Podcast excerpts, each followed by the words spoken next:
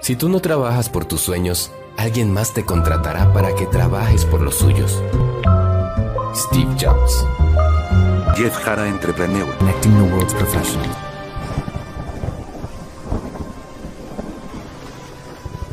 Antes de fundar Alibaba, aprendí la lección más importante de mi vida. Es imposible complacer a las mentes pobres.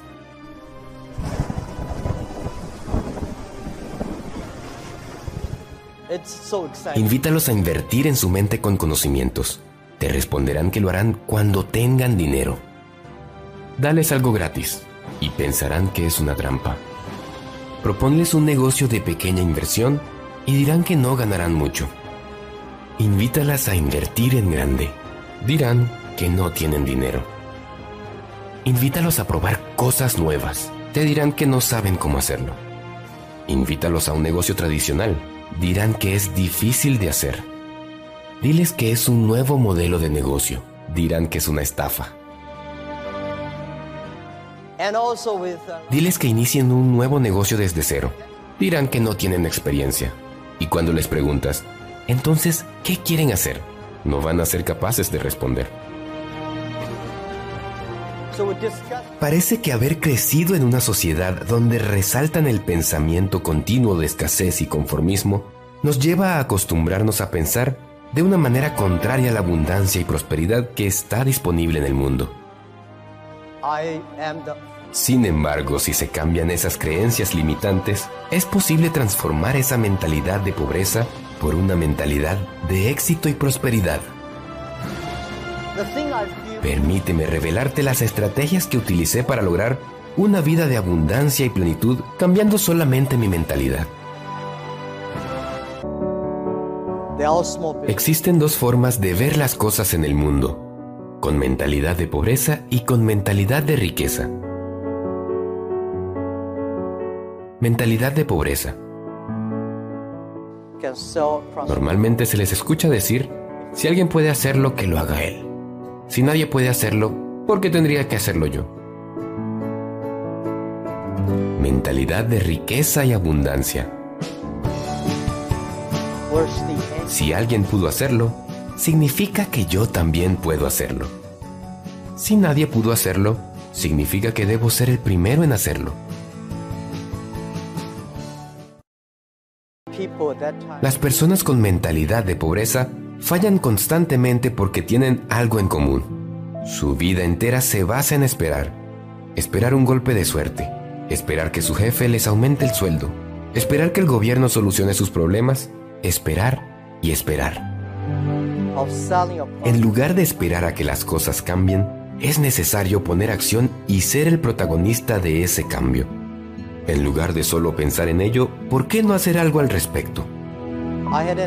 Estas siete estrategias que enseguida te propondré me han funcionado perfectamente para cambiar mi mentalidad. Me han llevado de ganar 12 dólares al mes como profesor de inglés a emprender el negocio que cambiaría mi vida entera. 1. Obtienes aquello en lo que te enfocas.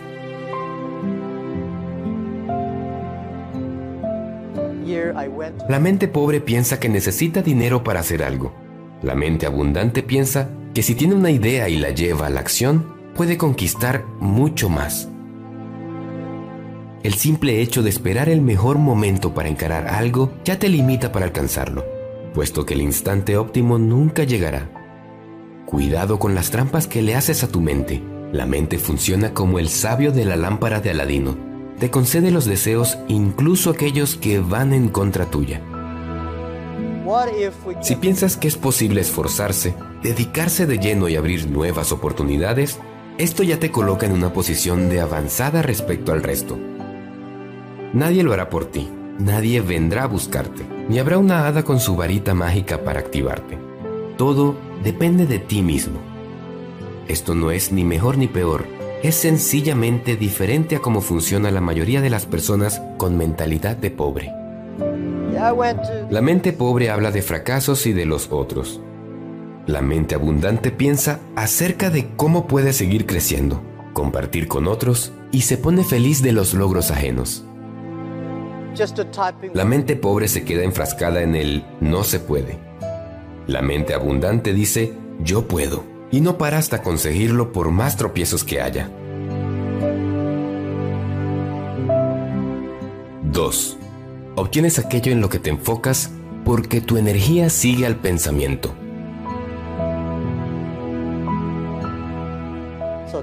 Si tus pensamientos son de carencia y de restricciones, soy pobre, nunca llegaré a ser libre. Este es un sistema que excluye a todos. Nunca saldré de mi estado actual. Si nadie me ayuda, es imposible.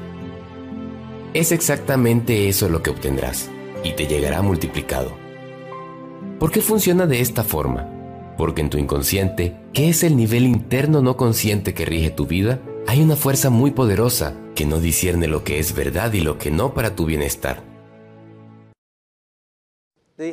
Si tú ordenas algo, el inconsciente lo toma tal cual y se esfuerza por ejecutarlo de acuerdo a esas máximas que tú mismo le has impuesto.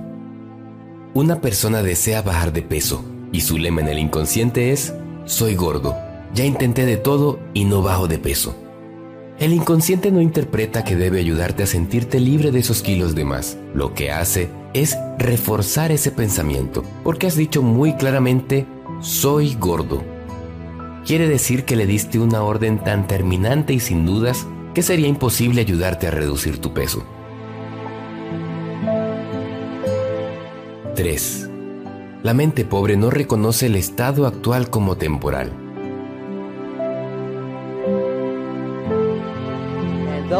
Los seres humanos se esfuerzan en la polaridad de las cosas. Malo, bueno, gordo, delgado, pobre, abundante, entendiendo abundancia como cualquier aspecto de la vida, no exclusivamente dinero. Si en cambio te entrenas en afirmar tu estado actual con la probabilidad cierta de cambiarlo, podrías pensar y en el tiempo manifestar en la vida en una forma más positiva agregando, por el momento, al final de cada frase. De esta forma le estás abriendo una ventana a tu inconsciente para que coopere a tu favor. Por ejemplo, por el momento estoy sin dinero, pero en las próximas horas habrá en abundancia. 4. La mente pobre antepone lo negativo.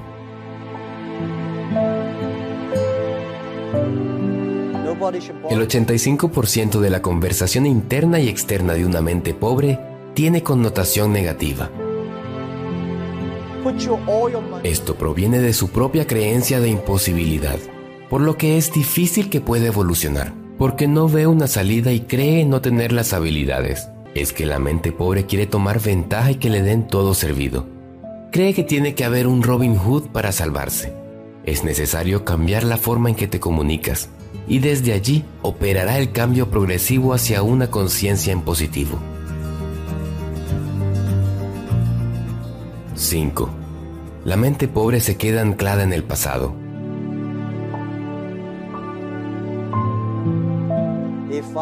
Como no encuentran una salida positiva, prefiere recordar y hacerse la víctima con todos los episodios por los cuales ratifica su condición de pobre. Tan es así que ni bien se presenta una posibilidad optimista, la tira abajo anteponiendo el no que guía su vida.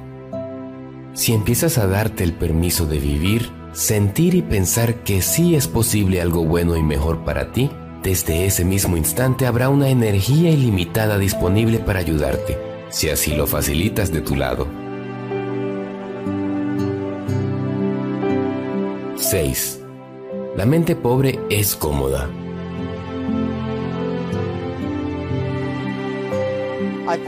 No le gusta trabajar por sus metas ni moverse. Le encanta criticar a los demás. Por eso suelen estar en conflicto con cuanta persona productiva se cruzan en la vida. ¿Conoces familias enteras de inmigrantes en tu país con negocios muy prósperos y a los que le dedican gran cantidad de horas de lunes a domingo? Seguro que sí. Si ellos pueden, ¿por qué no tú? No hay nada que te haga diferente, simplemente tu actitud. Como no quieres asumir retos, te quedas cómodo donde estás. De esta forma te acostumbras y es más fácil ser un observador pasivo de la vida que moverte en las siempre sinuosas aguas de la transformación y evolución consciente. Piénsalo, todo está en ti y en donde fijas tu atención. 7. La mente pobre no acepta los éxitos.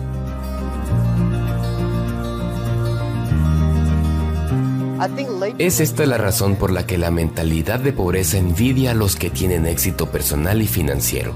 Le parecen obra de la casualidad, de la buena suerte. Vive comprando billetes de lotería y jugando los mismos números por cábala sin darse la oportunidad de ayudar a salir de su presente. Hay miles de historias inspiradoras de personas que perdieron todo y se reconstruyeron. Sé una de ellas. Nada te lo impide excepto una mentalidad de pobreza. Si eres emprendedor o tus planes están en serlo, puedes pensar, actuar y decidir por ti mismo y empezar a moverte en un sentido positivo para crear la vida que te mereces. Asume tu responsabilidad personal. Seguramente no será sencillo, aunque asegurado al final vale la pena cada segundo invertido para salir de ese estado de pobreza interna que no te permite crecer. Jeff Jara Entrepreneur. Connecting the world's professionals.